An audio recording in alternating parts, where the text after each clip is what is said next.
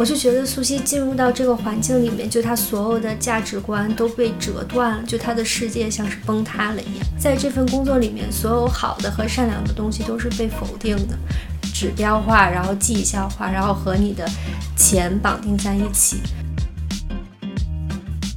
所有人都认识到这样的环境是不对的时候，但所有人都默认我要接受这样的现实。作为一个年轻人进入社会，你是没有那么多资本去 bargain，但我觉得这个恰好被很多成年人或者是更具有工作经历的人或者机构当成一个可以欺负年轻人、可以压榨年轻人的一个理由。嗯，就是你刚进入职场，你就是来学习的，你嗯可以牺牲很多你自己本来有的利益，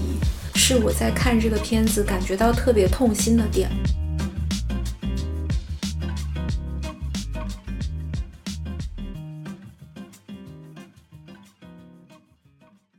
边聊边看，边看边聊。Hello，大家好，我是希望这个世界上永远不会再有下一个素汐的 Cindy。大家好，我是为素汐流泪的米烧王。大家好，我是看电影看的拳头都硬了的瑶。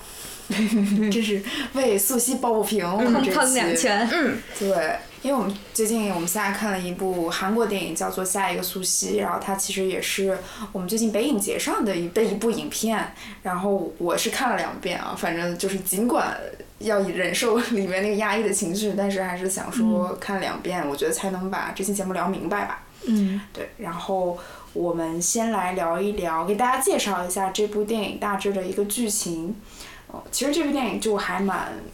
悲剧的，它其实是根据真实事件改编的，改编自2017年韩国一名在通信公司客服中心实习的学生跳入水库自杀的真实事件。然后影片其实分为前后两个部分，前半部分讲的就是以这个实习生为核心，然后讲他从开始实习到最后选择自杀的这样的一个过程。然后后面一个半后半部分讲的是，呃，由裴斗娜饰演的一位韩国女警官，然后在调查呃素汐自杀的这个案件当中呈现的背后一系列的一些社会问题。然后其实看这部电影的过程当中，我相信我们三位主播情绪都还是蛮悲痛的。然后我们就来详细的分析一下，到底是什么导致了素汐最后选择自杀这样的一个结局。好，其实首先就是素汐进入这个通信公司，它才是一个导火索嘛。其实如果他没有进入这家公司，有可能他不会有这样的结局。那我们先来说一下，就是为什么这个公司会让他如此的受折磨。然后其实这样的，我我再我们再补充一些比较关键的背景，就是素汐她其实是职业高中的一名高中生，嗯，所以我们可以理解为她在那个时候还没有说像成年人有那么强大的心理的承受能力。他那个高中其实很多人在毕了业之后都会被分配到一些，呃，在社会里面其实工作环境不是那么好的一些工作，比如说他有的朋友会被分配到一个有点像工厂一样的地方。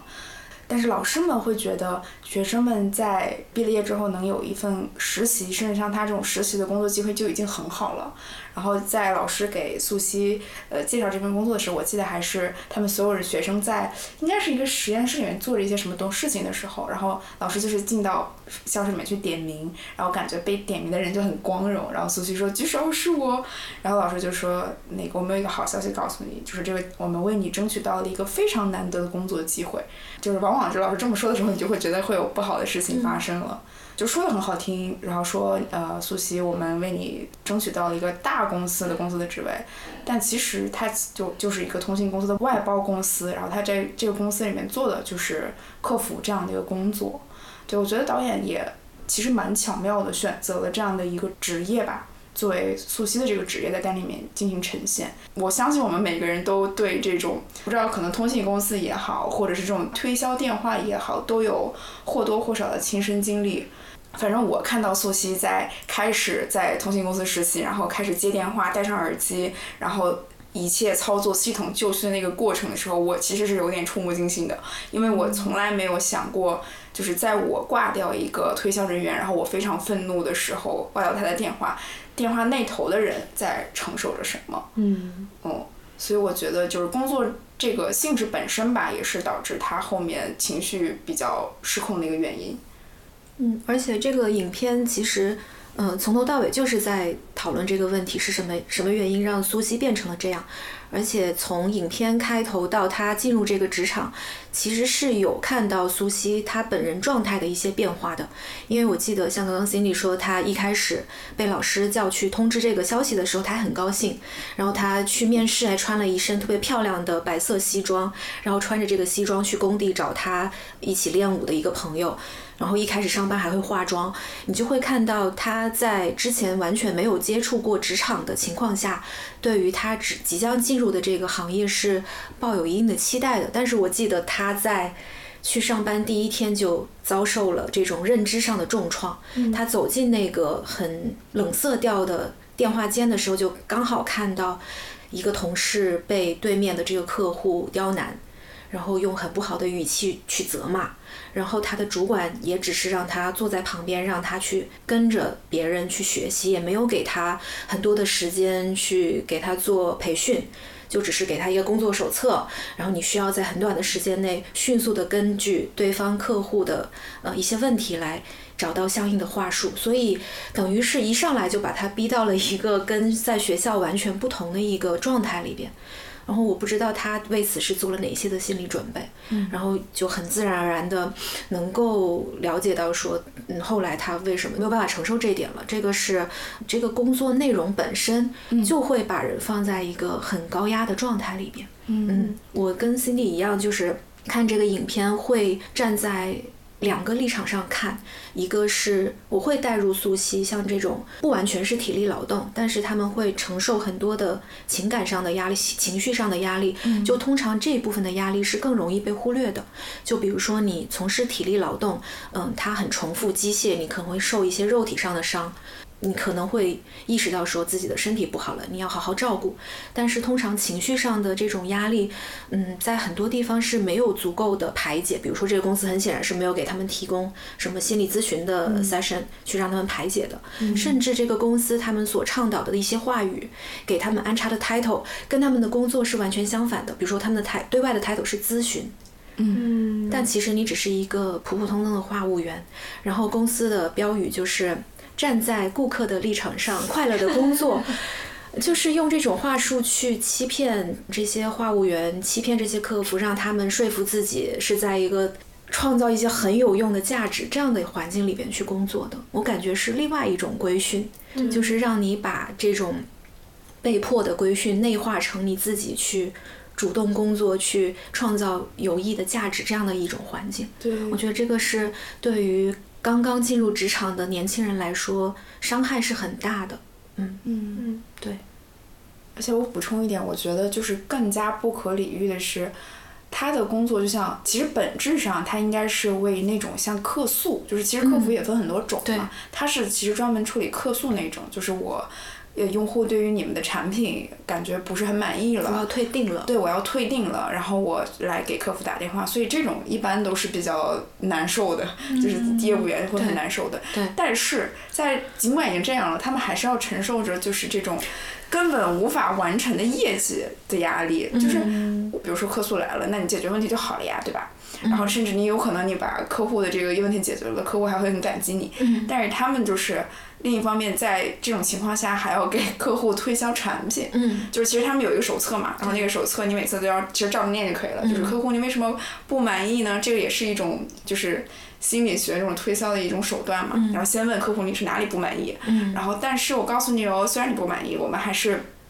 有这样这样那样的优惠，如果你参与我们的优惠，其实是对你来说更划算。如果你退订了，那你可能要承受怎么怎么多少多少钱的违约金，然后把那个金额从整数到零头都要完全念出来，本身就是一种反人类的事情。嗯，对。然后如果说他默允说客户你就直接取消，然后老板还会过来骂他，我觉得这种就是很，反正我看到的时候觉得哇，天底下还有这样的工作。嗯嗯，对，这个是这个。公司的立场跟他们所追求的东西本来就有问题的一个地方，特别有问题的。对，我觉得这个很大程度也是导致一个悲剧的来源，就是这个工作它并不是真的站在客户的角度去考虑问题。就比如说客户他要取消那你询问清楚了原因之后，那你可以去想怎么以后改进这个产品，但他们不是，而是为了让公司挣到更多的钱。就包括后来还有很多很多的问题，就是他的上级对他的要求，上级的上级对上级的要求，都是出于公司绩效出发，而完全不考虑员工也好，客户也好，他自己真正需要什么。对，谈到上级，我们其实就可以聊聊苏西的这个组长，对，相当于他的 manager。但是，就其实电影里面，苏西不是第一个自杀的人。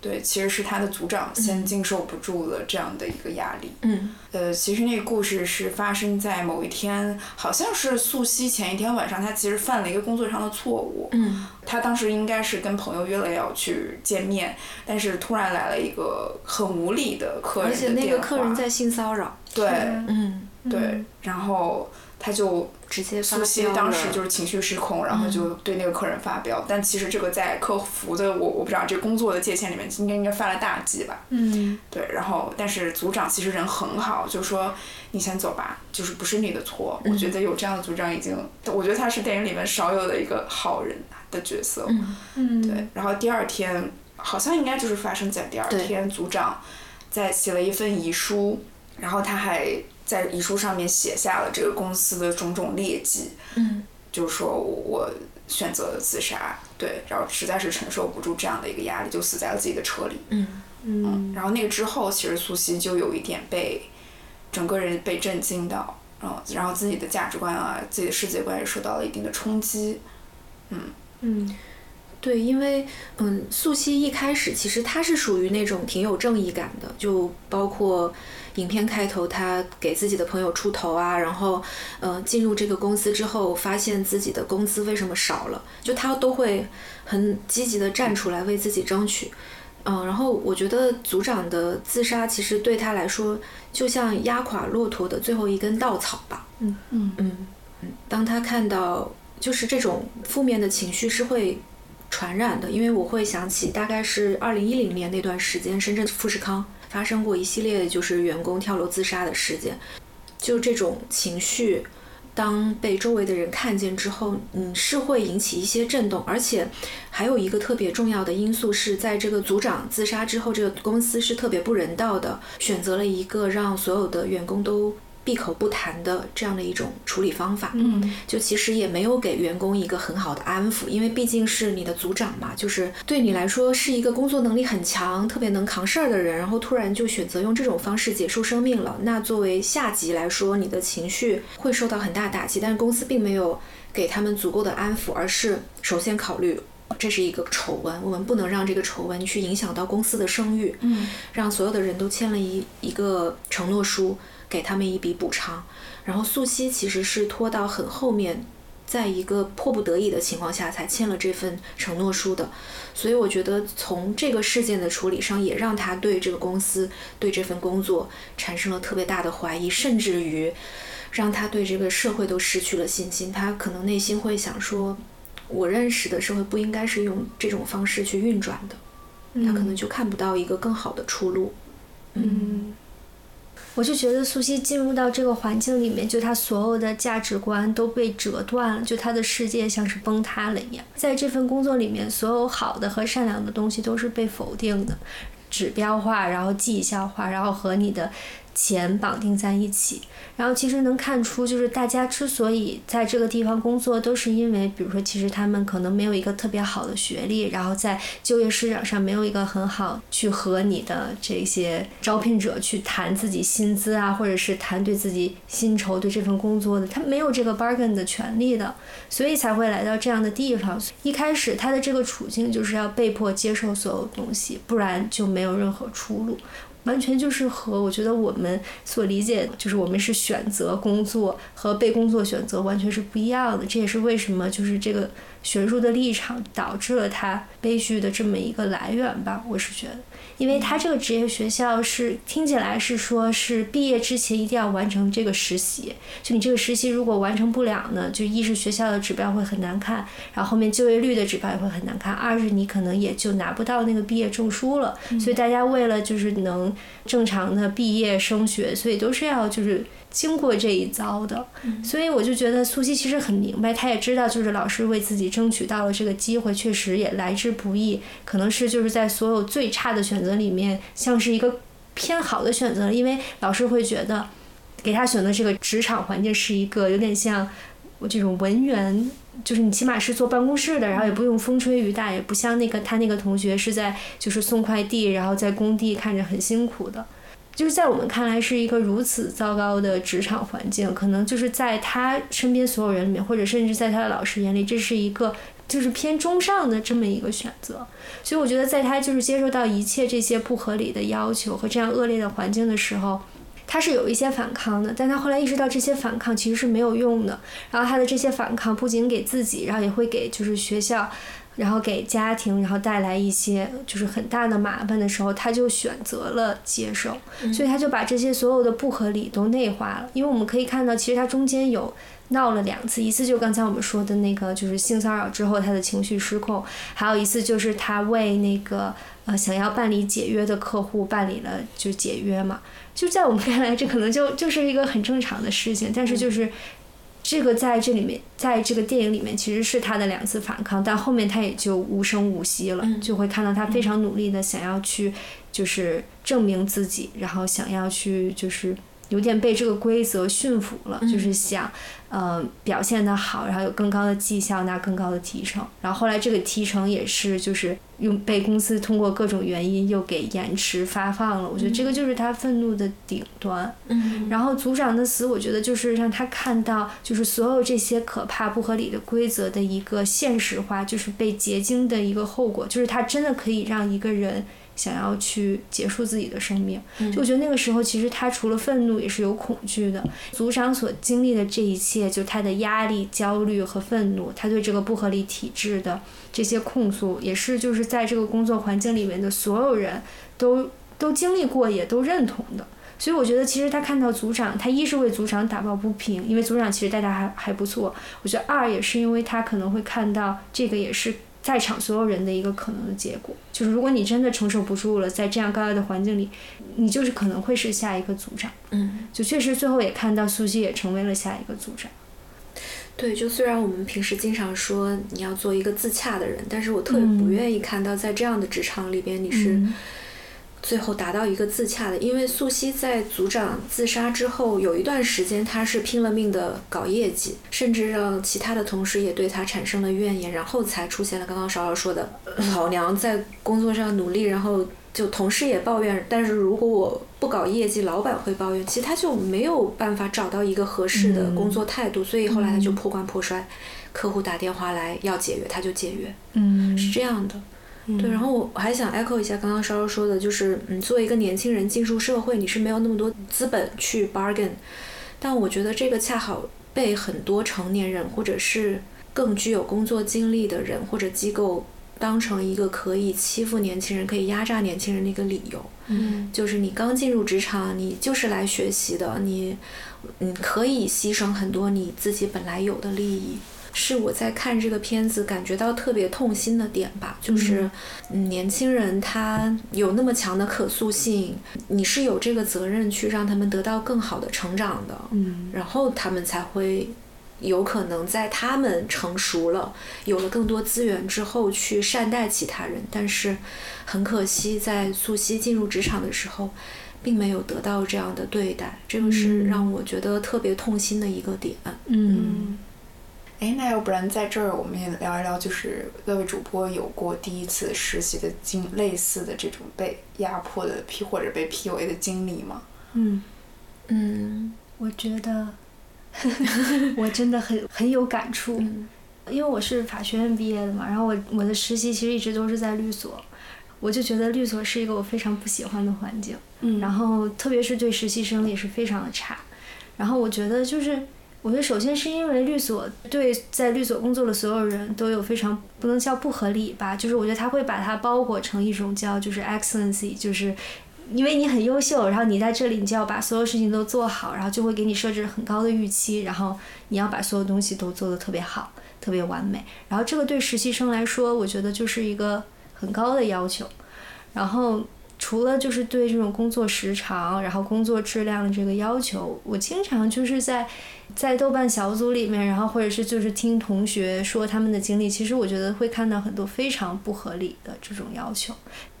曾经有一个教授跟我说过一句话，他说：“你去这些好的地方实习，你觉得你的实习工资很少，是因为其实就是不是公司在给你发钱，是你在花钱买这个实习。”我就觉得这句话说的真 说的真的特别对，就给你一个月两千块钱，你觉得很少，对吧？实际上你要想，你其实没有拿到的，其实你是花了六千在买的这个实习机会，就是为了毕业你能有更好的就是。呃，就是就业的选择，我就觉得这个话说的真的真的很有道理。就我工作实习实际上是在倒贴钱，但是在律所的时候，我那个是一个就是一个 summer internship，我相当于是被就是选拔进去的，所以我的工资比较高，我是四千块钱一个月。然后呢，但是就是其他，比如说通过那种就是在我理解，比如各大学校的法学院群里发一下，然后这种找来的同学，他们是不到两千块钱一个月。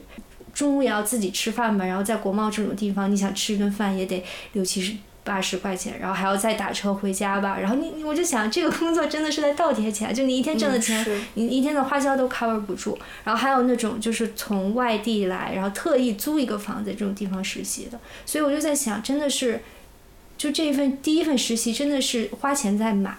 然后这也是为什么，就是特别是在我们法律行业，还有一些那种第三方机构，就是你要帮你去花钱买实习。哦，就是这个，而这个产业，而这个产业做的很做的很大，我们在这里就不要点出它的名字了。我其实觉得，就是实习本来是一个就是互惠互利的事情，就是嗯，搞成这样真的很没有必要。然后当时我的那个。我这个律所，我觉得他们也很有意思。他们每一个组招两个人，然后让这两个人竞争，就意思就是说，你们如果我们最后发 offer 的话，只会给一个人发。我觉得就是想把你榨干嘛，对对对，就是把你逼出，就是你会想使尽全力去比你的这个 peers 更优秀。当然，我觉得我和我那个同学呢，我觉得我们俩都不太 buy in 这个，所以我们就正常工作。但是我那个同学其实后来还是被合伙人骂哭了。我说一个非常不合理的事情吧，其实他当时在编纂一个东西，然后其实有一个一定的要求，他已经按照这个要求编纂好了，然后夜里突然给他打一个电话说，哦，我哦对不起，我之前没有跟你说，其实这个编纂的规则又改变了，你再重新给我弄一下，然后就给了一个特别不合理的时间期限，然后就说你怎么变成这样，然后怎么怎么样，然后我那个同学就放声大哭。而且他还是一个就是挺憨厚胖胖的男生。嗯，当然我也经常被就是合伙人叫到办公室里面批评，但是我这个人呢就是脸皮比较厚，所以他批评我我就我就听一下就好。但是就就此以后我就我真的。我不是说所有的律所都这样，这就是不同的律所，然后不同的团队也会有不一样的工作氛围。但是我就是说，其实，在法律行业，就是就日语它有一个词叫黑心企业嘛，就叫 black k i g o 就是 black k i g o 就是 enterprise，然后就是专门形容就是这种职场环境的。我觉得在律所里面，就这种黑心团队也是也是非常 非常之多的。但是不排除就是也有就是嗯，有些同学他们有非常好的工作体验，但是我觉得。就是我，我就我的同学们还是属于比较 privileged 的，就他们去到最好的所、最好的团队，拿最好的待遇。但是这不代表就是整个就是律所这个工作环境的一个缩影，绝对代表不了百分之八九十的这种情况。嗯嗯嗯，这就是我的第一份实习，就是我的同伴被骂哭，然后最后我们两个人都走了，然后他们团队就没有招到人。哦，是你都自己走的是吗？就是就是，比如他最后不是要发 offer 吗？那我就走了，我就说，我当时对我我我 我就白来了，白来了。然后对，然后那个同学他也走，你想他都被骂成这样了，他嗯，但他后面他去了一个很好的地方，然后他也很开心。我就觉得，其实，在这种意义上，我们两个人其实还是有一种 fight back 的资本的。就是我最后让你找不到，最后你们团队缺人，你们还要再费劲巴拉的再去别的地方再去找人。就是一般实习生表现好就转正了，然后跟大家都磨合的很好，就彼此也知道工作方式、性格了。其实实习生转正对整个团队来说是一个很好的一个就嗯就 win win 的这种情况吧。但是你看最后我们两个人都没留，然后听说他们还费劲巴拉的又就是去现找，因为很缺人嘛，就我觉得这其实素汐就没有这样 five 的一个机会，就是因为他的工作可替代性太强了。就你不来的话，又会有成千上万的职业学校就是期盼着把他们的学生送进来，所以所以那个主管也很强硬的说，如果你不想干你就走啊，我们没有强迫你留在这里啊，如果你看不惯的话，你为什么要留在这里呢？嗯，而且主管觉得他争取工资就是因为穷，就是为了钱。嗯，我觉得这这个话术，这种太无语这种道德批判，对于一个 女生来说其实是很重的。是的，但是谁工作不是为了钱呢？嗯比较卑鄙的是你，你可能一开始说好了，我应该给你这么多，你就是这么多。我那个时候我们广告行业还没有法律行业这么的就 privilege，就可能就八百块钱让你工作这种，嗯然后也去，因为我们当时的心态就是。我就是要从这个去学习里去的学习嘛，对？对，但就是心安理得接受，因为我就是觉得我知道我会获得什么。但是苏西这种情况是，他持续不断的被欺骗吧，就有点像这种系统里面的一种暴力一样。我我说什么就是什么。对，对我到了那个节点，我之前承诺你的，我随时可以说说不算数就不算数。我觉得这种确实是会让人非常的绝望。对，对就是他从这个工作里边获得的远远不足以去弥补他的这些消耗。对，所谓的规则其实都是权力的制定者制定的嘛。对，对，嗯，而且规则的制定者制定这些规则的时候，他们通常会从一些非常可量化的、表面可见的东西来去衡量，而不会去考虑到特别个案的，或者是一些无法直接量化，比如说情绪的消耗，比如说某一个人在遇到一些特殊情况的话，你需要。比如说通融也好，或者是有没有什么具体的解决办法，就他们是没有考虑到这一层。嗯，关键他们的 power dynamics 太不一样了，就是他们这个处境和掌握的这个权利。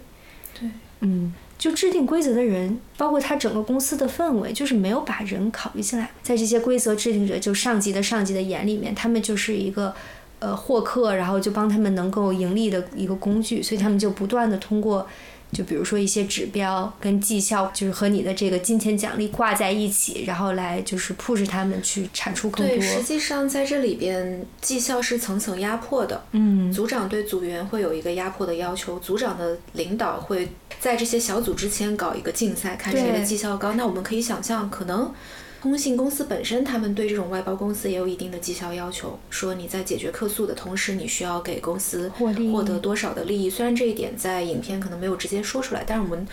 都可以看出背后是什么样的原因嗯容许了客服客服中心有这样子剥削的行为。对，而且总有 A、B、C、D 组，就像邵邵邵刚才说，嗯他们两个实习生平行嗯 competition 这种，在公司就会用这种手段来搞一些竞争，然后让你自己是无谓的卷自己竞嘛。争，嗯是的，对是嗯的，因为我距离实习已经很长时间了，而且当时我就是在新闻学院之后就去媒体实习嘛，然后当时媒一般媒体是没有工资的，但确实我们是比较能接受说，即使没有工资，去媒体实习还是能学到东西的，因为确实你在课堂上学的这些新闻采写，呃，新闻理论，即使你在学校里边学生媒体去做采访，跟你真正在社会上你怎么去跑一个新闻是完全不一样的。所以确实，我会把实习当成是在学校学习的一个延伸。嗯，所以从待遇上，我觉得没有什么太多可抱怨。但是我在从事新闻行业的时候，感觉到的一个转变是，你在学校里边学习，老师会说，呃，新闻理想啊，呃，你学新闻是为了去解决一些实际的问题，但是你嗯进入媒体实习之后，你会发现有很多制约。嗯具体是什么制约，这个我们就不说了。嗯大家都可以想象，嗯各种各样具体的原因。所以，当时对我来说，嗯，需要接受的转变就是从一个特别理想化的环境或者特别理想化的呼吁，来到一个实际，你需要去学会平衡各种利益关系，学会怎么尽可能多的实现你自己的目的。比如说，你写一篇稿子，你要让它发出来，你你需要用什么样的写法，需要做什么样的采访，让这个稿子更站得住脚，它才能发挥更大的影响力。但另外一点，我其实也挺警惕“用爱发电”这种说法的。就类似的就是像搞艺术的人，就是觉得说你艺术家就不应该太谈钱，不应该太考虑说你一上来就能够通过你的这些作品来挣钱。我觉得。从事媒体行业也一样，就是虽然我们说你在实习的时候是在学习，但是不能够完全成为说你能够不尊重这些刚入行的实习生也好，或者记者也好，就是一个成熟的媒体，它应该是有一个相对成熟的运营机制的，不管是从稿件的采写、工作的流程，你怎么去考虑你呃编辑记者的一些。情绪状态吧，因为确实做记者也是要付出很多情感情感劳动的，尤其是像做社会新闻的记者，你去跑突发，肯定会碰到一些命案或者是别的一些突发事件，其实你是需要去消化的。嗯嗯，这个是我当时觉得我在短暂的从事突发新闻的过程当中，其实不太有人会去关心和考虑到这个问题的。嗯，这个是我看了苏西之后联想到职业经历的一些点嘛。嗯，对，我们现在都有几年的工作经验了嘛，然后我觉得反过来看，还不如在学校里的时候，老师就告诉我，工作的现实就是这样的，然后就还不至就不至于说以后到职场里面，然后受到这种反反巨大反差的冲击的时候，反倒自己会有点难以接受。嗯，其实老师是有，就是因为。但其实是你自己要去寻找一个职业的 motivation 的时候，你是会去考虑一些特别理想化的东西。因为上星期我回学校了，嗯，正好是学校的返校日，然后我们学院新闻采写课的老师还开了一门那个公开课嘛。然后我找一下他当时在 PPT 上写的一句话，我觉得嗯，其实没太有必要说给校友们听了，倒应该说给课堂上的同学听。嗯嗯，他。这个 PPT 上写的是，呃，新闻工作的现实是素质要求高，工作难度大，责任压力大，个人自由度小，挣钱少。然后说新闻本就是一个艰难的事业。嗯嗯，我觉得这种道理是特别应该讲给当时还在学校里边的同学听。是呢，是 又歪楼了。好，我们我们绕回来吧，就因为刚刚也聊到了。就是企业为什么作恶，以及就是素汐她为什么刚进入职场会没有受到足够的保护，就其实背后是一个更大的原因。嗯，这这部分在呃影片的第二个部分，就是警官在调查的时候，其实把这些系统的问题都道道明了出来。嗯，然后呃，其实导致说素汐会被困在这样的一个绩效的压力之下的原因。呃，这个跟学校后面的一些 KPI 以及公司的 KPI 这两端都有压力，就感觉素汐最后就成了这两个巨大的组织下 KPI 压力的一个牺牲品一样。嗯，对。然后呃，我们先跟大家说明一下具体是怎么回事儿。那首先就是。他所在的公司嘛，我们刚刚也讲了，就是各个组之间，然后客服团队之间有相互的竞争，然后排到最后了，那这个月就会被老板骂，我们下个月一定要再努力迎头赶上啊，这样。然后如果是在学校那边的话，就当时其实素汐在他自杀的前一天有去学校里面找自己的老师反馈这个问题，但是他没有收到老师很好的回应，就老师当时就没有把。想要去关照他自己的情绪，而是说你的工作很好，你要继续努力下去。就他有一句话，我觉得特别刺痛我，就是说，素汐，我还以为你跟别人不一样。哦，这种话也很伤人。对，后面就是警官在调查的时候，就他又找到学校，然后老师就说不是我自己的责任，然后警官又找到教育局，找到各种各样的有关部门，对，发现。原来这些人都是这样的态度，我觉得这个是特别令人心寒的一件事情。对，然后他们已经就是可耻到可以理直气壮的，然后跟警官说：“你看我们的这个绩效板上，对，如果你是我，然后站在这个地方去承受这样的绩效压力，你会怎么做？”嗯，就是感觉这个系统已经 把人异化到这个程度了。对，所有人都觉得这是理所当然的。嗯，好，上面给我的压力，那我就要一层一层的传递下去。嗯嗯，我觉得这个就是效率跟公平确实是一个两难的问题啦，就是永远没有一个最优解。但是在这个片子里面呈现出来的，就是让我们充分看到了只讲效率而忽略了人本身会导致什么样严重的后果。因为你到最后会发现，其实素汐也潜移默化的。受到了这种效率至上的工作环境的影响。比如说，我记得他在休息跟同事聊天的时候，他有分析说，怎么样的客户会更容易搞定。嗯，比如说年纪大的客户，他可能就会少费一些时间，可能比较难说服。然后年轻的客户又怎么怎么怎么样？嗯，我觉得，嗯，就当时我看了也挺难过的，就是不管是他是真心的，就是接受了，还是说为了工作，他能够很聪明的找到一些方法，就这个对于电话那头的客户来说，也是一个很大的压力。客户也是人啊，他凭什么要受到你这样三六九等的对待？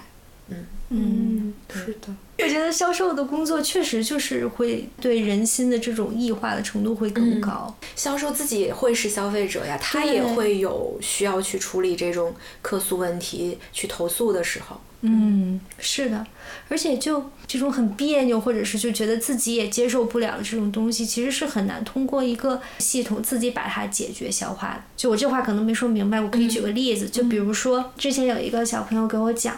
就是他在他是在澳洲就是生活长大的嘛，然后他从小就是为了挣零花钱去一些呃餐厅去打工做服务员，然后他说就是因为他有过做这种服务员的经历，然后比如说他可能伺候过很多难缠的客户，这就导致他自己在点餐的时候，他就不会去特意去刁难，对，比如说服务员或者慢了一点，或者是说他忘记了你点的一个东西，他就会觉得这个是很合理，是理所应当的。就我觉得如果大家都有这样的经经历的话，其实这种别扭就可以通过内部消解嗯，但是我就觉得，比如说做销售这个人，他其实他没有办法去，就是通过，比如说别人也有过这种类似的相同的经历，然后我们就能在内部把这些问题都化解掉。我觉得这个就，嗯。对，刚刚稍稍讲的是人跟人交流的层面，当然应该是这样。但是，嗯，问题就是大家都生存在一个效率至上的社会，就每个人可能都有着自己的压力。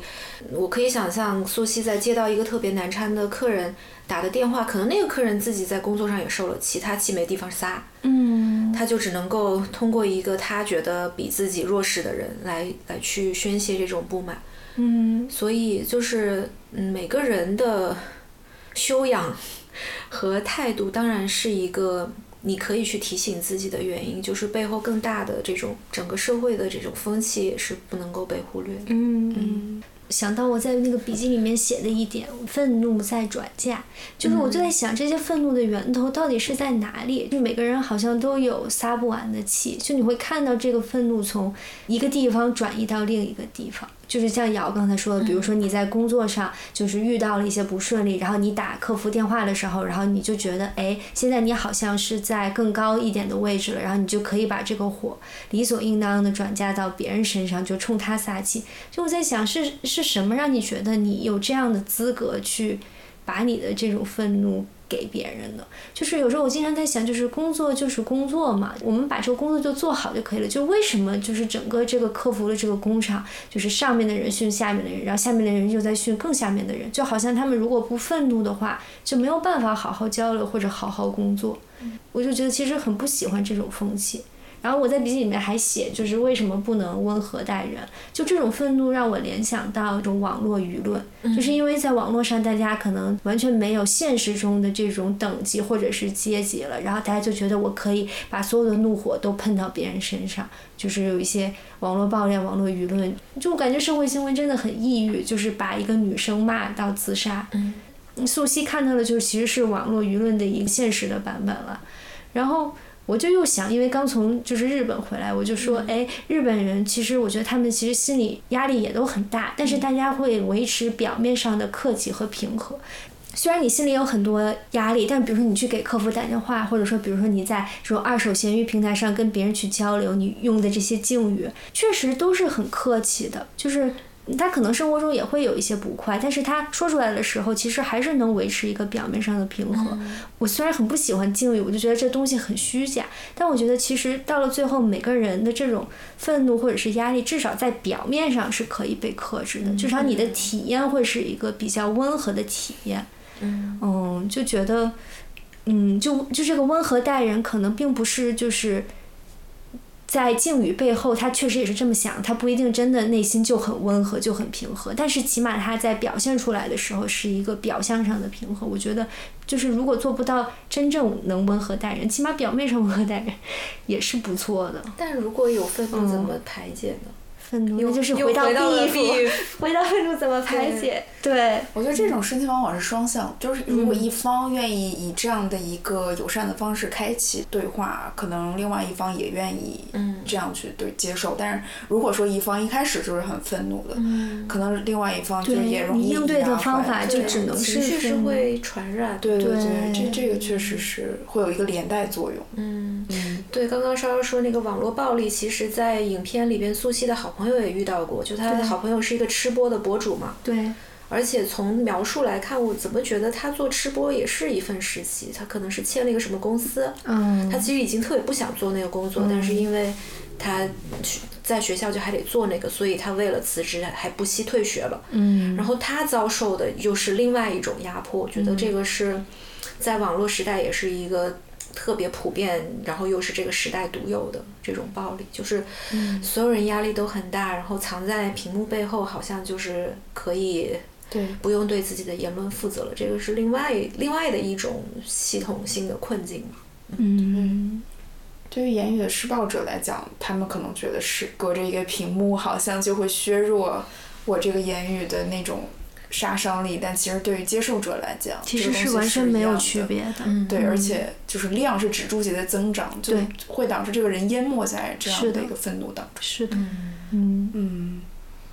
然后。聊完了，其实职场还有整个系统的问题，其实工作不是生活的全部嘛？对。就是我最后也在想到底是什么导致了苏西这样最后这样的一个悲剧？这其实跟他所处的家庭也有非常大的关系。嗯嗯。对。然后我们就可以再聊一聊他家庭的这个部分。嗯嗯。就虽然他爸妈在里边出现的篇幅很短，而且是在苏西自杀之后才有比较多的戏份，但是。嗯，我觉得影片交代的他家庭背景还是挺充分，肯定是不宽裕，而且后来才知道苏西其实是复读生，他在职高里边，所以也就说明为什么这份工作对他来说那么重要，而且父母对他也没有那么多的关心，比如说他妈妈不知道他在跳舞，对，然后太匪夷所思了，对，然后他爸爸也只是说希望他努力一点，所以可能就真的不太会照顾到自己的女儿真的状态怎么样。嗯，家庭也是一个让他失去一个感觉到很有安全感的地方的一个原因吧。嗯，在他特别难受的时候，他妈妈去接他回家，他还在后座问他妈妈，他想辞职可不可以？然后他妈妈就装作没听见。嗯，我觉得在那一刻他也会感觉到非常绝望，因为。他已经找不到一个真正可以去倾诉或者是替他分担这些压力的人，因为他的那些朋友们也是，大家都很忙啊，都有很多工作。比如说他去找他的那个学长，在做快递，然后就看见他的学长被别人霸凌，嗯就发现大家的困境都差不多，所以你就能想到他该有多绝望。对，这让我想到《漫长季节》里的沈墨。就他最后想要跟王阳王阳一起私奔的时候，然后就说：“如果你不跟我走的话，那我就真的什么都没有了。”就是那种绝境，就是人可能在想有自杀念头之前，都会想着有哪里还能让我退一步。嗯，但如果最后那个救命稻草都没有的话，可能对他来说是真的没有什么活的意义就是没有一个能接住他的地方。对，嗯，对。所以这就让我想到，影片的第二部分不是裴斗娜饰演的警察去一一询问他身边的人吗？刚刚心里也简单的提到一嘴，说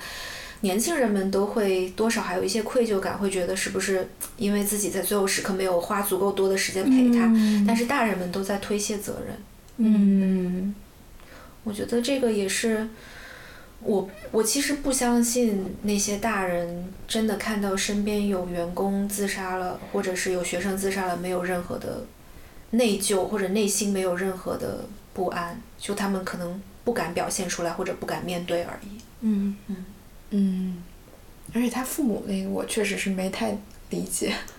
就是怎么可以同生活在同一个屋檐下，然后对自己女儿的这种忽视可以到那样一个程度？可能父母就觉得我每天喂你吃饭，然后让你住，照顾你的饮食情绪就 OK 了，我不需要在乎你的情绪。你现在还吃着我的穿着我的，你有什么情绪可以表达呢？对吧？嗯，哦我觉得他们家确实也是需要苏西的那笔钱，或者就是说希望他可以一直就是有一个稳定的工作，所以才会就是故意忽视说妈我可以辞职吗那个问题。就嗯嗯，就我觉得他们家的处境就是很怕他就是以后失业找不着工作。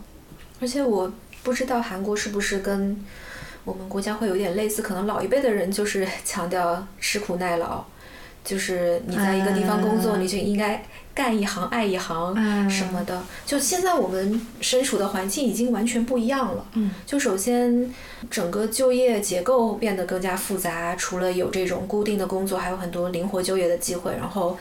各种行业蓬勃的发展，然后我们接触的信息变得多了之后，也会对我们真正想要从事的工作，或者是对你生存的一个目的有更多的思考跟反思吧。然后这种，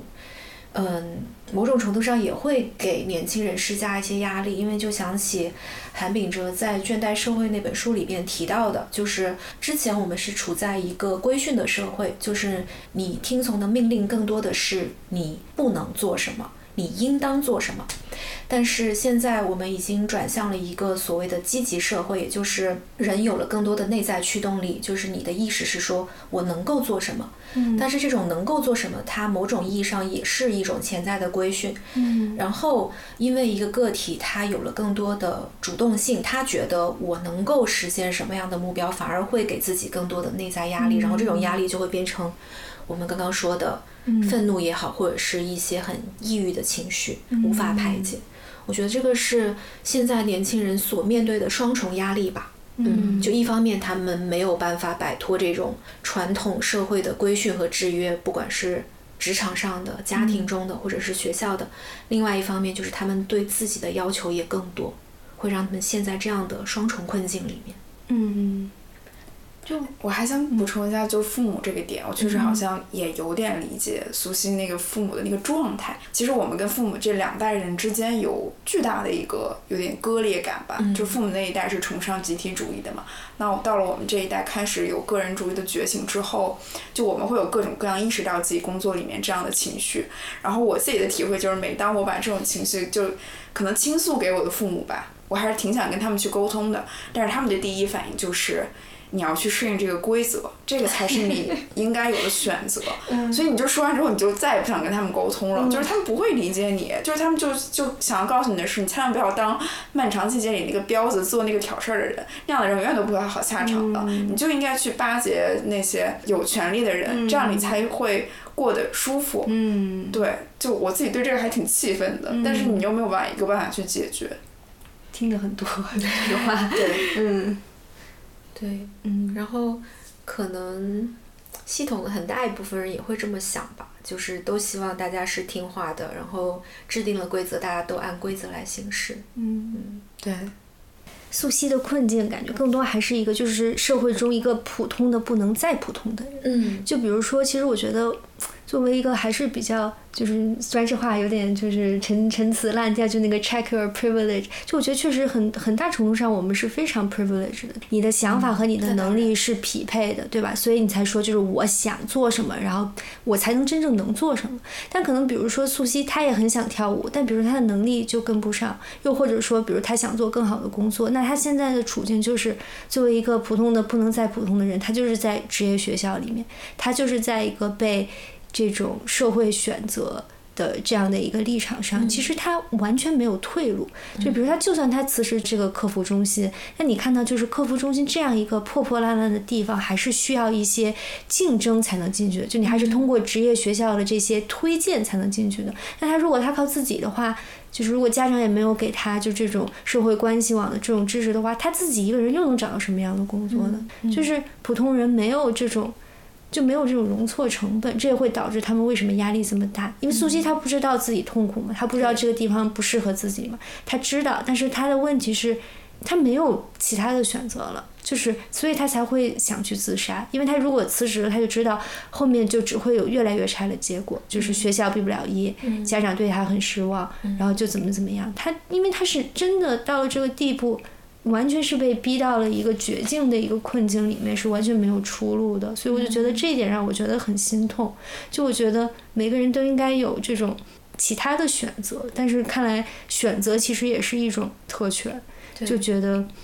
所以我就觉得我在看这个片的时候，我也不知道我的目光是不是一种从上到下的这种 从高到低的这种目光，但我就觉得，如果每个人都能给予一个，就是比如说一个 backup 的选择的话，其实他也就不会逼到这种困境，就不会有这样的悲剧了。嗯嗯，我觉得一个是他没有选择，而且另外一个方面就是当所有人都认识到这样的环境是不对的时候，其实没有人像他一样。其实他一开始是有反抗的，对，但所有人都默认我要接受这样的现实，嗯，对，就他其实客服中心那么多都是女孩子，嗯嗯，但所有人都是在第一时间签了那个承诺书，嗯，然后就很认真的在很努力的在工作，而且也就是有点孤立他的一种感觉，嗯，对，我我不知道他在提出想辞职的时候，会不会有一种意识说他换了一份工作，可能还是会面临类似的问题。因为这个影片的名字叫下一个素汐嘛，我就看到其实除了素汐之外，这个片子里面其他的一些年轻人，大家的境遇都多多少少跟素汐类似，都是有在被这个成年人的社会所损耗，然后他们自己真正想实现的生活是没有办法实现的。如果你选择他朋友的路，或者是别人的一些路，也未必见得更好。我觉得这个是。嗯，让人感觉到特别绝望的地方，嗯，就包括裴斗娜饰演的警察，嗯，其实虽然导演没有明说，但其实，嗯，它里边也反映了这个警察所面临的一些困境，因为他是从一个文职人员转到做刑警的嘛。然后一开始查这个案子，也是他自己非常积极主动的一路追下去。因为之前组长自杀的案件就是草草结案了，即使他留下了一个像举报信一样的遗书，也没有人在意。嗯，因为对警局来说，我们可以就可以想象，就是自杀这种是最好结案。对，他就是结案率，他们要追求结案率。嗯，对对，只要最后被定义成自杀两个字，你就没有什么。去去追溯的，就是这个人自己选的一个选择，主观选择而已，就这么冷漠。而且我不是很熟悉韩国的嗯司法系统，就是我理解裴斗娜查这个案子，其实多少超出了一些警局必须做的事情。就当然他最后能查出来是这个公司或者是一些公权力机构的不作为，然后比如说检方可以提起一个诉讼，这个是更后面的，可能是一个有当然更好，但是不是一个必须的。对。就如果这个新闻被媒体爆出来，可能会被指责有关部门不作为什么。但是从警局的角度出发，这个可能不是他们。我记得当时有一个报道，报纸上写，就是警局的警官过度作为。对，哦，对对对，有有这个。他可能确实超出了他受到了这种压力。对，有可能是触及到了某一些部相关部门的利益吧。嗯，对，所以我觉得。裴斗娜这个角色是更让人感觉到不寒而栗的，因为就是最后他在查案的时候还去了素汐自杀前去的那个小卖部嘛，就啊坐在他的位置上喝了一样的酒，坐在他的位置上也是买了两瓶啤酒喝，然后。而且还原了一模一样的场景，就是那个阳光打进、洒进来，打在他的脚上。嗯，我觉得那一幕是整个影片少有的非常含蓄，然后没有特别明确的信息指向的一个镜头，但是会让我想到，如果有一天这个警察走上了一样的路，完全不觉得意外。嗯，就是另一出悲剧的预告。嗯，我我们刚刚聊完了这部电影，我们对于。素汐最后这样的一个结局，我们总结的几个层面的原因嘛，然后我们其实可以再回到我们的现实生活当中。我我们刚刚录之前，我们仨还说，就是我们三个人简直是 太幸福了。确实。对，然后虽然素汐这样可能算是比较极端的少有的案例，但其实这样的绩效社会的问题，在我们的生活当中都或多或少的存在。嗯。嗯，所以比如说我们主播有遇到身边有这样的案例，或者是通过。我们都身处在这样的一个社会现实当中嘛，然后大家有没有，比如说我们可以 fight back PUA 啊，这样之类的一些经验可以分享给大家。因为我在之前职场上是有被 PUA 的经历的，嗯，但是我觉得我的我的这个例子并不能作为一个很好的参考，因为我觉得我是有资本去辞职，然后我很有信心我能找到下一个工作的。我就觉得我跟素汐之间，就是如果素汐能有像我一样的选择，我觉得她一定会跟我做一样的事情。所以我就觉得素汐只是缺在他没有这样的底气去说，他可以去做一些反抗，或者说他可以说哦你 PUA 我我就马上辞职这样子。我这个 PUA 经历 PUA 我，然后我就不开心啊，然后不开心，然后我就辞职了，辞职了我就找到下一个工作了。我这个好像就太顺了，都没有什么没有什么可说的。我也挺顺的，对，所以说呀，我们所以说我们太 privileged 了。对还是有很多 privilege。是的，就是我不会担心我找不着一个工作。对，然后嗯我回想我自己的 privilege，还有另外一层，就是我在找工作的时候，我就已经知道了我能找什么样的什么样的工作，然后在我能找的这些工作里面，哪一些是我想做的，哪些是我不想做的，我已经对他有了一个预期，然后在沟通的过程当中有一个匹配，就不会太离谱。但这个也是建立在你有，比如说一定的能力、一定的工作经验，是的，是的，以及你做决策的这些信息，也不是所有人都有这个能力去获取、获取，或者是嗯。他知道说我应该考虑这样、这样、这样、这样的问题。对。嗯其实你你做工，就你换工作，你有底气，其实比如还来源于一些你的社会资源，比如说你认识这些同学，你有一些很好的前同事，嗯他们如果知道很好的机会的话，你知道他们愿意 refer 给你，嗯就这个其实也不是所有人都能有的一个资源，对吧？对。但是我，嗯，在工作过程中，可能学到最重要的一课就是不要太在乎面子吧。就可能中国人真的很讲面子这件事情，嗯但其实很多时候，你以为说出一些话，就需要很厚着脸皮才能说出来，或者是你觉得这个话有多大的影响，其实也未必。嗯我可能还是会面对，就是我们刚刚说的为爱发电的这个问题。嗯嗯嗯，就是我经我老我其实没有遇到什么 PUA 的经历，但是我经常遇到的就是，就老板想要达到的目的，可能跟我对这件事情的理解是不一致的。就我觉得他想要达到那个目的，就是有一个数字，OK，嗯。它很漂亮，但是这件事情对于就像我们打电话对面的那个人那样，就是他这个接收者，他对他来说有什么价值呢？就如果说这件事情没有价值，我可能就没有做这件事情的动力。嗯，对。明白。对，这个确实是。嗯。嗯，对，就可能我们还是像刚刚你你那个教授 讲的那句话，对对对对。对，就对待、像对待工作一样对待一份工作吧。对，这个其实就涉及到另外一一层的问题，就是你怎么在工作里面实现价值感的问题。嗯，就我记得之前大家不是经常开玩笑吗？就是什么理想工作离家近，事儿少，钱多。但是这种 一般这种工作听起来就是很废柴的工作吧？可能对，就是还有一些什么叫工作的不可能三角什么什么的。嗯嗯，肯定你在一个工作里边会有你最想达到的一些，嗯，比如说你个人的追求，或者是你最在乎的一些东西吧。嗯就还是那句话，就工作只是一个方式，它不是一个目的。嗯，这个就很难，就很是复杂的问题。对，是的。好，我们最后再给大家一些相关的延伸的推荐吧。嗯嗯哎，稍稍之前看了一个很有意思的影片，本来我们想聊一聊的，后来发现，对，这是也是在北影节上映的一个以工作环境为主题的科幻片。科幻喜剧片，其科幻喜剧实我觉得，其实后来我想了想，这两个电影放在一起聊可能也不太合适，因为那个电影太开心了，嗯。然后那个电影其实也没有反映什么社会问题，我觉得主要还是以就是日本的一个职场环境为一个背景，然后不断的时间循环，展示一个很有意思的故事吧。嗯。那这里面其实也讲到了就是工作和生活的平衡，嗯。嗯，就是你，因为那个女主是一个工作狂，然后她可能因为工作可能过分的影响了自己的个人生活。嗯但我觉得这个和素汐其实还是不在一个 level 上的问题，因为其实比如当我们在谈，比如说工作给我们带来什么意义，工作和生活平衡的时候，其实这个和就是超出了基本生存的这一层讨论。对，因为对素汐来说。工作还是一个谋生的手段，就真的是一个赚钱的一个工具。嗯嗯，但这个电影其实还挺有意思的，因为我觉得就是它让社畜疲惫的心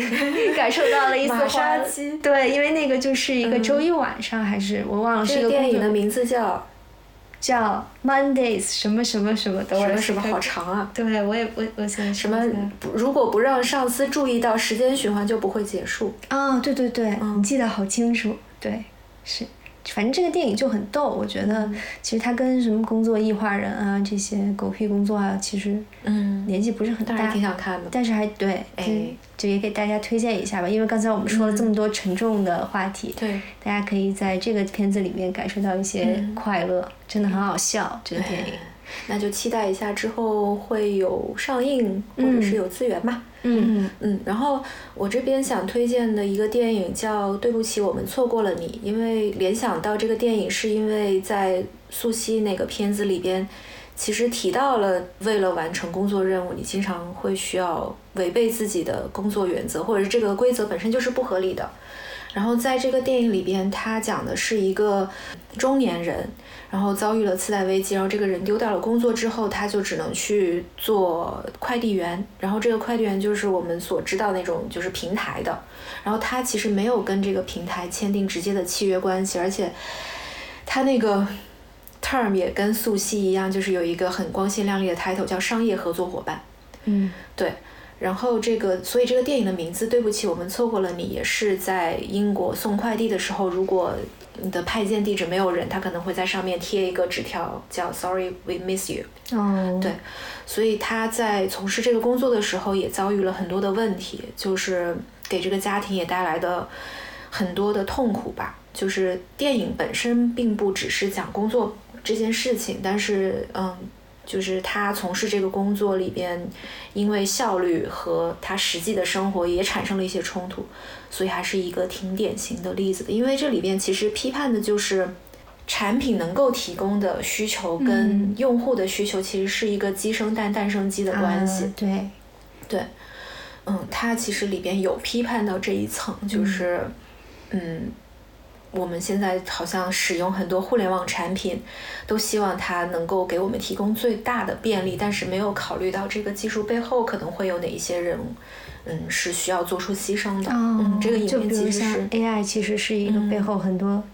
有很多 evil 就是 word 的一个、对对。对类似的，对这个嗯。影片还蛮推荐的。嗯，哎，我又想起一个电影，就之前在法语联盟看的那个嗯。叫《全速通勤》，然后它其实是讲一个法国单亲妈妈，然后她在一个全职全它翻译成全职吧，是全力通勤，可能是全职。全职通勤，我看豆瓣上面写的叫叫全职是叫全职吗？全职哦。哦，但我那个朋友给我讲了一下，好像就是用尽全力通勤那可的意思，那能是它个法语的法语。原文是那个，哦嗯，哦不重要。然后反正就跟一个会法语的人嗯去看的嘛。然后那个电影其实它就是讲一个法国单亲母亲，然后她做了一个在宾馆打扫的工作，嗯然后她就是平衡她的工作和生活的这样一个电影。然后也会有一些比如说社会运动给她的个人的生活造成的这种影响。就这个片子拍的特别好，特别有意思，特别推荐。嗯比那个 Mondays 还要推荐，我特别喜欢，因为本来我就讲 讲一个通勤的电影，我在想。就有什么好看的？但它整个就是剪辑，包括它的节奏和配乐都都特别好。我记得我是在那个一个下班的晚上看了个开头，然后我啊就觉得我为什么要在下班之后 看这种让我肾上腺素飙升的电影？啊，然后你就出去了。对，他就整个，因为开头他就整个人处在一个非常慌乱的赶去工作的，就是通勤的过程当中嘛。他住在巴黎郊区，但他在巴黎市中心上班。嗯对，我就有一种窒息的状态，我就关掉了。但是我可能会再看一次。哦，还真的是，就是不是通勤时间就经常被用来评判一个工作嗯值不值得的一个标准嘛？尤其像在北京这种地方。对，是的，嗯嗯那我最后再推荐一本书吧，是我最近发现的，叫叫做《规则的悖论》。其实我觉得可以作为我刚看了个开头，哦，对，是那个 《狗屁工作》那本书的作者写新出的，对，嗯呃，其实狗屁工作可能更多的讲的是就是大家呃工作这些制度，但是现在这个规则的悖论讲的会更深层次一点，就是它其实讲的是我们现在所处的这种官僚制的社会。哦，那我们看的是一本书。啊、嗯对，但是我觉得就是作者最后给了一个蛮积极的，就是说世界是由我们创造的，然后我们有能力去改造它，就是 对，希望这个不是韩敏哲批判的那种过分积极，为了 对，但是就是会让你觉得手足无措，没有任何力量能够改变它的时候，有那么一丝丝欣慰吧。啊，这个书是新翻译的对吧？因为这本书其实新出的中文版啊。对对对对我就说是的，中中文版是刚出没多久。那个英文书封皮儿特好看，是粉色的。对对对。挺挺小，挺短的。嗯，是的。那我也推荐一本吧，就可能不是那么理论的，有一本书叫《我在北京送快递》，嗯嗯，然后他是也不算是专门的快递员吧，因为他从事过很多各种各样的工作，就是快递员只是他从事时间比较长的一份工作，就他在里边也提到了跟苏西类似的这种。为了效率，为了完成工作任务，就是他自己会受到哪一些的压力，嗯，就写的还挺好看的。因为确实，嗯、平时我会跟很多的快递员打交道，但是其实不太会有机会说真正去跟他们聊天，去了解他们的工作压力是什么样的，他们自己有什么样的故事。就我觉得通过读这种书，也可以多少达到像刚刚稍稍说的，就是互相理解吧。嗯嗯，就你知道对方处于一个什么样的工作状态里边。是的，嗯。就能多一些体谅。对，嗯，嗯，感觉特别理想的是，就如果能在这种微观的层面上，每个人都能相互理解的话，嗯。其实宏观上对社会整个的一个景象也是有能有所改变。但是，我觉得这是个特别理想化的想法。当然，就是这种制度性的改变不是一蹴而就的，就是每个人都有责任嘛。因为我记得刚就 Cindy 在笔记里面不是还写了一句话嘛，嗯就没有一片雪花是无辜的。嗯，就这句话，嗯、是一体两面，就是你正面去思考它，就是每个人都有责任去思反思自己的行为，但是呢，也会被一些人当成推卸责任的理由。是的，嗯，嗯，对。对，但可能大多数情况就是我们每个人在这样的环境下都自身难保，然后就是泥菩萨过河。对，就尽尽己所能吧。嗯，嗯，好，那我们今天就聊到这儿，希望今天的节目能够给大家带来一些思考。嗯，然后如果大家喜欢我们的节目，也不要忘记点一个关注、转发，然后分享给你身边的朋友和家人吧。好，好，嗯，也欢迎留言告诉我你对这个狗屁工作的一些想法。嗯，好，那就这样，拜拜，拜拜。